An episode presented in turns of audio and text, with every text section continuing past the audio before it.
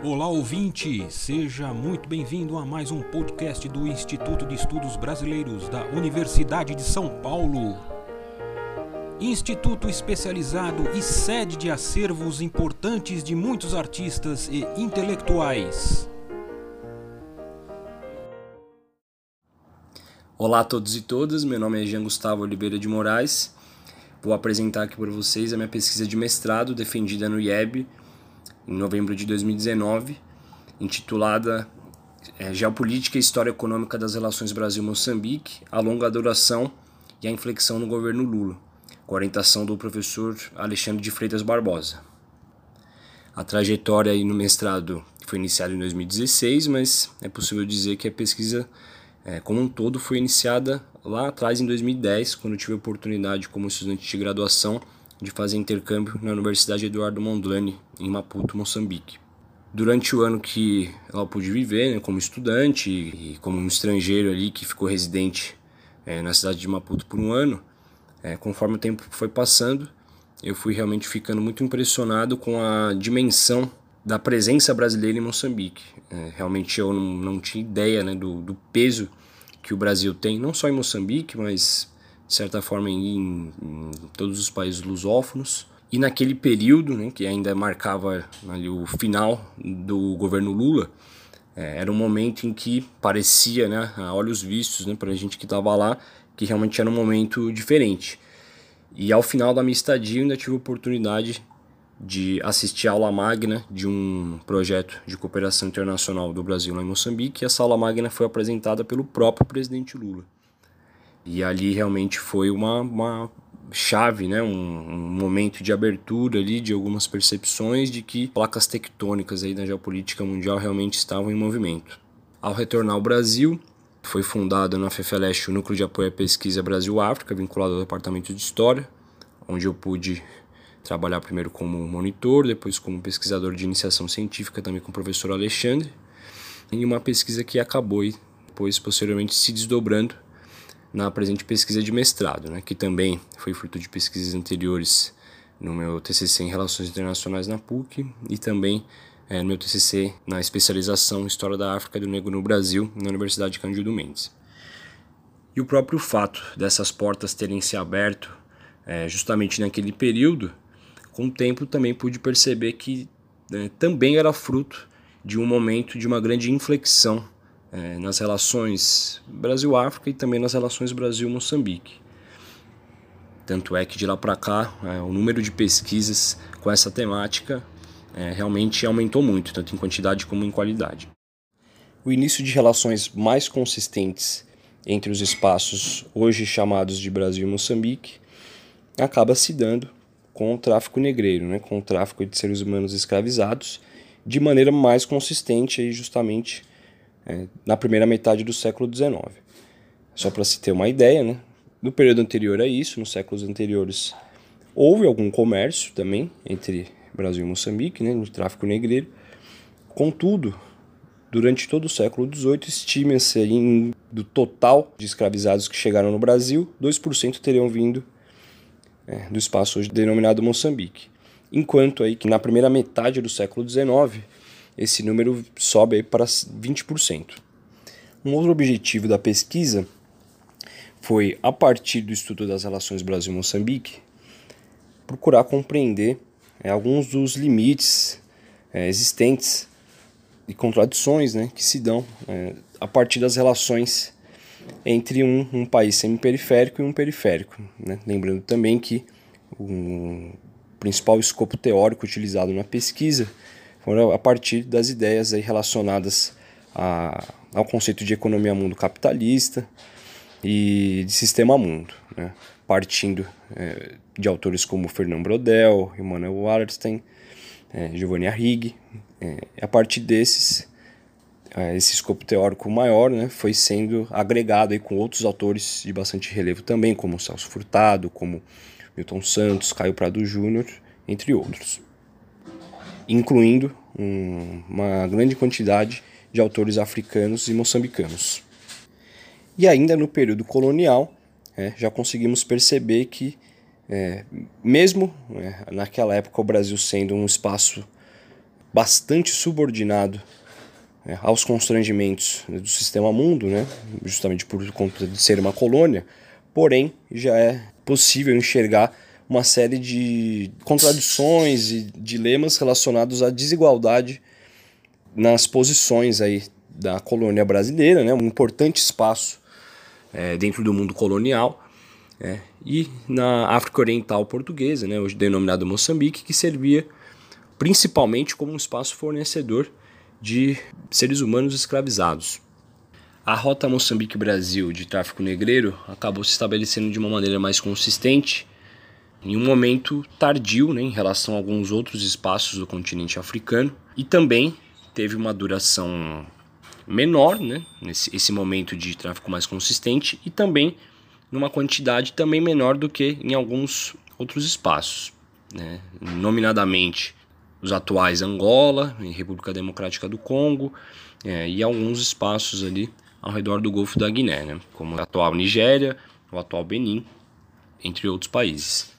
E um fator importante que acaba condicionando essa situação é geográfico, né? uma vez que o atual Moçambique é, fica na África Oriental, né? faz parte ali do mundo índico, né? enquanto que é, os outros espaços aqui que eu citei é, fazem parte do mundo Atlântico. Né? Então acabava sendo muito mais viável é, é, esse comércio né? através do, do Atlântico.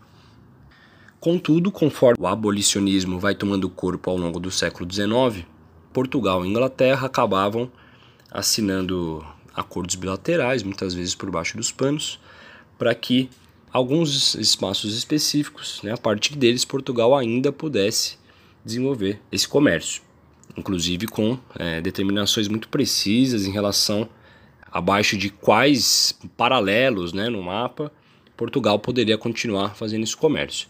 E um acordo, a partir dos paralelos ali denominados, acaba ficando bastante explícito, né, que em, dentre os espaços que Portugal já ocupava, acabou é, restando né, no continente africano a África Oriental Portuguesa, né, a partir de um determinado momento. E isso vai ser um forte condicionante do aumento desse fluxo. Contudo, né, os moçambiques ou moçambiques que aqui chegavam, né, uma das autoras que aborda essa questão é a moçambicana Benigna Zimba, né? tive a oportunidade de ser aluno dela lá, lá na UEM, Moçambique. Né? Ela faz um recorte de gênero muito importante nessa análise, né? E é, traz números muito importantes, né? Então, é, chegavam em torno de quatro homens para cada mulher de Moçambique aqui no Brasil.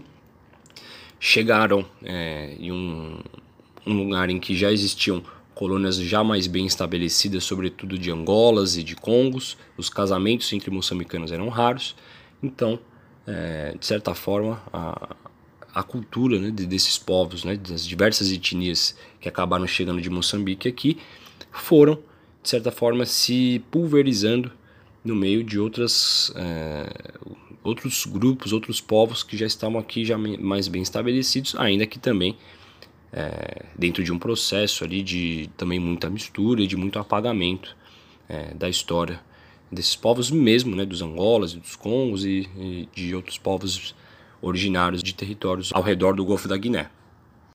1885 fica marcado pelo acontecimento do Congresso de Berlim e a oficialização da partilha do continente africano entre as potências europeias, que não desejavam a presença é, do Brasil, né, é, que é justamente o país com a maior fronteira além-mar em relação ao continente africano.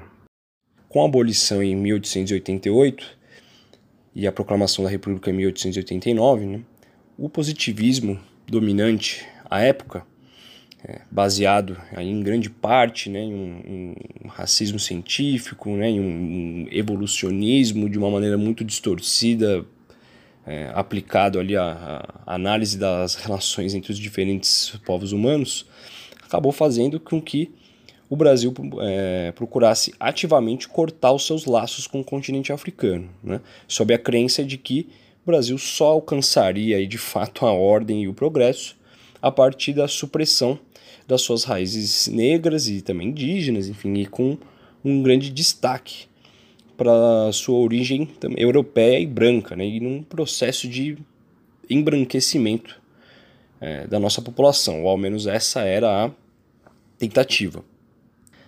Como consequência disso, o Brasil proíbe a imigração de novos africanos depois da abolição, né? se afasta propositalmente né, da, de toda a sua fronteira além oceânica aí, com o continente africano, sob forte influência e também atendendo a interesses das grandes potências, que é, queriam ver um rival aí a menos, um potencial rival a menos aí é, nessas relações. Lembrando que, sob o pretexto aí do, da perseguição ao tráfico negreiro, a marinha inglesa acabou é, destruindo praticamente metade dos navios, inclusive mercantes brasileiros. Apenas a partir das décadas de 1950 e 1960 é que o Brasil vai gradualmente aí se reaproximar do continente africano, já no contexto de pós-Segunda Guerra Mundial é, e a gradual desocupação dos territórios coloniais nos continentes africano e asiático. Com a implementação da PEI, né, a Política Externa Independente, a partir é, da atuação, sobretudo dos chanceleres Afonso Arinos e Santiago Dantas, nos governos do Jânio Quadros e do João Goulart em um momento em que o Brasil, né, dentro do seu projeto de desenvolvimento vigente à época, procurava diversificar suas parcerias, né, procurava atuar de uma maneira um pouco mais autônoma dentro do sistema internacional, é, procurando aumentar a sua margem de manobra em um mundo, ali, em um contexto de Guerra Fria. Contexto dentro do qual acaba se dando também um golpe militar aqui no Brasil, em um momento em que Moçambique ainda era um espaço colonial dentro de uma é, sangrenta é, guerra aí, é, de independência, ainda em meio ao Estado Novo Português, né, com Salazar e depois com Marcelo Caetano. Nesse momento, o Brasil era um dos signatários da declaração em relação à autodeterminação dos povos, porém agia de uma maneira bastante dúbia né, e ambígua é, em relação aos territórios que ainda eram é, colônias, sobretudo aqueles que eram colônias de Portugal uma vez que também era signatário de um tratado é, de amizade, a partir do qual o Brasil acabava encontrando um grande constrangimento né, em de fato se aproximar ou minimamente é, apoiar as lutas pela independência dos territórios coloniais portugueses. Ainda que o, ex-presidente moçambicano Joaquim Chissano cite né, o envio de, por exemplo, de livros né, né para os é, movimentos anticoloniais moçambicanos, é, durante o, o governo do João Goulart. Inclusive existia um escritório da Frelimo na Frente de Libertação de Moçambique, no Rio de Janeiro. E outro constrangimento, a real aproximação do Brasil com os países já independentes do continente africano, e sobretudo os que ainda eram é, colônias, era o não boicote do Brasil às suas relações com a África do Sul que não só vivia sob o regime do apartheid, mas também ocupava a Namíbia. Quando Moçambique se torna independente em 1975, é, também no contexto da Revolução dos Cravos em Portugal, é, o Brasil, nesse momento em que outros espaços coloniais portugueses também alcançavam sua independência, né, o Brasil foi se aproximar desses novos países inclusive encontrou sucesso, né? Foi o primeiro país a reconhecer a independência de Angola e até hoje colhe os frutos disso, né? Foi bem recebido também na Guiné-Bissau. Agora, em Moçambique, né, a aproximação brasileira foi vista com muita desconfiança. Inclusive, apenas Miguel Arraes e Luiz Carlos Prestes estavam na cerimônia de independência de Moçambique, numa clara provocação né, à, à ditadura militar brasileira, uma vez que eram dois é, exilados. Essa situação começa a mudar a partir de uma viagem do chanceler é, Saraiva Guerreiro, né, do diplomata Saraiva Guerreiro, né, que acaba abrindo aí mais janelas de possibilidades aí, é, para as relações Brasil-Moçambique, né, inclusive com abertura de linhas de crédito do Banco do Brasil. Né, inclusive o ano de 1980 marca um grande ano comercial entre Brasil e Moçambique. Contudo, ao longo da década de 80, né, os dois espaços estão em meio a contextos bastante complicados, né, com sucessivas crises econômicas no Brasil, Moçambique imerso em uma nova guerra, dessa vez uma, uma guerra civil, a guerra de desestabilização do regime, é, patrocinada aí pelo regime da África do Sul é, e por potências ocidentais que é, não queriam de maneira alguma né, que um, um projeto socialista, marxista-leninista, né, de um país satélite da União Soviética, é, desse certo ali na fronteira com a África do Sul, que era o, um, basicamente o espaço, é, é, o país mais rico né, do continente africano naquela época.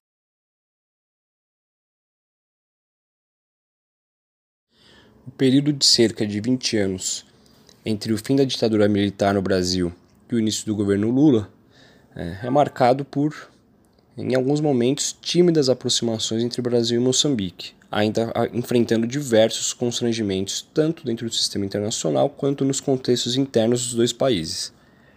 A guerra de desestabilização em Moçambique se alongou até o ano de 1992, em um contexto já pós-Guerra Fria, em que o país já há alguns anos é, já não, não mais estava sob o regime socialista, e a partir do fim da guerra de estabilização também com diversas diferenças, entre elas é, o fim do monopartidarismo, né, com a ocorrência de eleições. A partir daí, Moçambique também procura diversificar suas parcerias né, com o objetivo aí de atender ao projeto de desenvolvimento vigente, em um contexto já de predomínio do neoliberalismo, e ainda se encontrando, inclusive até hoje, é, entre os denominados países mais atrasados do mundo, né, os PMAs. Já o Brasil passa por sucessivas crises, ainda que alguns momentos marquem aí é, acontecimentos importantes é, para o desdobramento dessas relações. Por exemplo, com a fundação da CPLP durante o governo Sarney, né, que a ideia da, da CPLP, né, o germe né, da CPLP acaba surgindo no governo Sarney. Depois o Collor é o primeiro presidente brasileiro a visitar Moçambique. E, sobretudo, o segundo mandato do Fernando Henrique com o Celso Laffer, né, você já começa a ver um, discurso de relações sul-sul e também de relações Brasil-África um pouco mais presente na política externa brasileira, ainda que com aproximações tímidas, mas que vão permitir aí a construção de um contexto a partir do qual vai se dar a inflexão nas relações Brasil-Moçambique no governo Lula, dentro de um contexto também de um ciclo econômico favorável. A pesquisa analisou o período do governo Lula né, e as relações Brasil-Moçambique é, a partir de três dimensões, as dimensões, as dimensões política, econômica e cooperativa, procurando entender é, as relações entre elas né, e que também foram subdivididas em algumas esferas de análise. Em um período marcado pelo aumento da presença de empresas brasileiras em Moçambique, né, o aumento da cooperação internacional e o aumento da influência política do Brasil é, dentro do contexto dos países periféricos e semiperiféricos, inclusive nos grandes fóruns decisórios mundiais, contando em muitos momentos com o, o apoio do, dos votos dos países africanos e também de Moçambique. É possível, sem dúvida, apontar diversas contradições né, é, nesse contexto de aproximação entre um país semiperiférico e um país periférico, né, sob um discurso, à época, muito forte de relações sul-sul, de quebra de paradigmas né, em relações é, sustentadas em bases de solidariedade, e apesar de certos avanços, inclusive de projetos bastante também importantes, também houve um grande aumento da presença do capital brasileiro, né? é, sobretudo das grandes empreiteiras e da Vale. Inclusive, não houve um grande aumento no comércio é, do Brasil com Moçambique durante o governo Lula, né? ao contrário do que houve do comércio com o Brasil, com o mundo de uma maneira geral e também com o continente africano. Contudo, a partir de 2016 e 2017, com a finalização da construção da ferrovia da Vale, que explora carvão mineral é, na jazida de Moatize, em Moçambique, uma das maiores do mundo, o aumento da importação de carvão para o Brasil aumentou bastante, com o objetivo de abastecer a indústria brasileira, uma vez que o carvão brasileiro é, não tem tanta qualidade. A pesquisa analisou quatro estudos de caso, né? Da, um deles foi a Vale, também o Pro Savana, que foi um projeto né, que acabou de ter o seu fim anunciado, inclusive, que procurava transformar é, um espaço onde vive um sexto da população moçambicana em um, um corredor de agronegócio, né, um corredor de Nacala.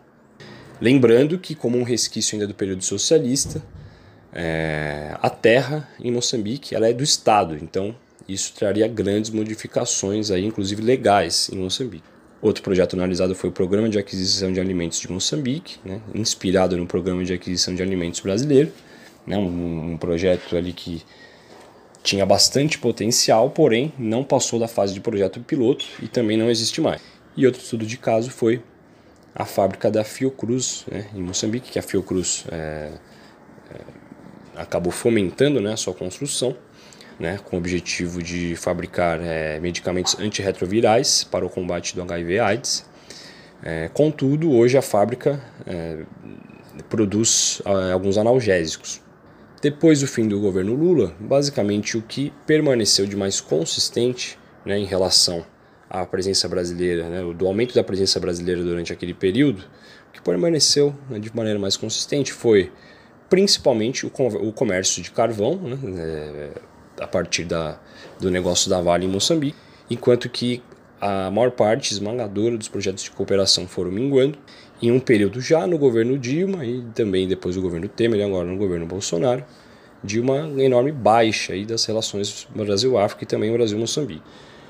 A partir da contribuição de Boaventura de Souza Santos, a gente consegue perceber que uma empresa como a Vale, é, ela acaba atuando em um país como Moçambique de uma maneira idêntica a uma empresa oriunda de um país aí do, do norte geográfico, né? Ou seja, é como se uma empresa como a Vale, mesmo sediada no Brasil, é como se aqui dentro ela representasse um norte metafórico, né? e dentro de Moçambique mais ainda. E seguida a, conceituação de Arrigue, né?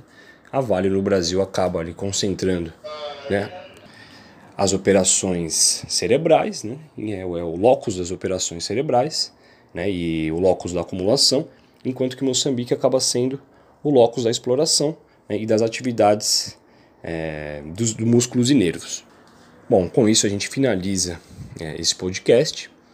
É, a pesquisa está disponível do banco de teses da USP e também estou é, disponível para quem tenha mais interesse aí em saber mais sobre a pesquisa. É, espero que tenham gostado e um abraço a todos e todas. Este podcast do Instituto de Estudos Brasileiros chega ao final. Esperamos que tenham gostado e em breve retornaremos com um novo assunto para você.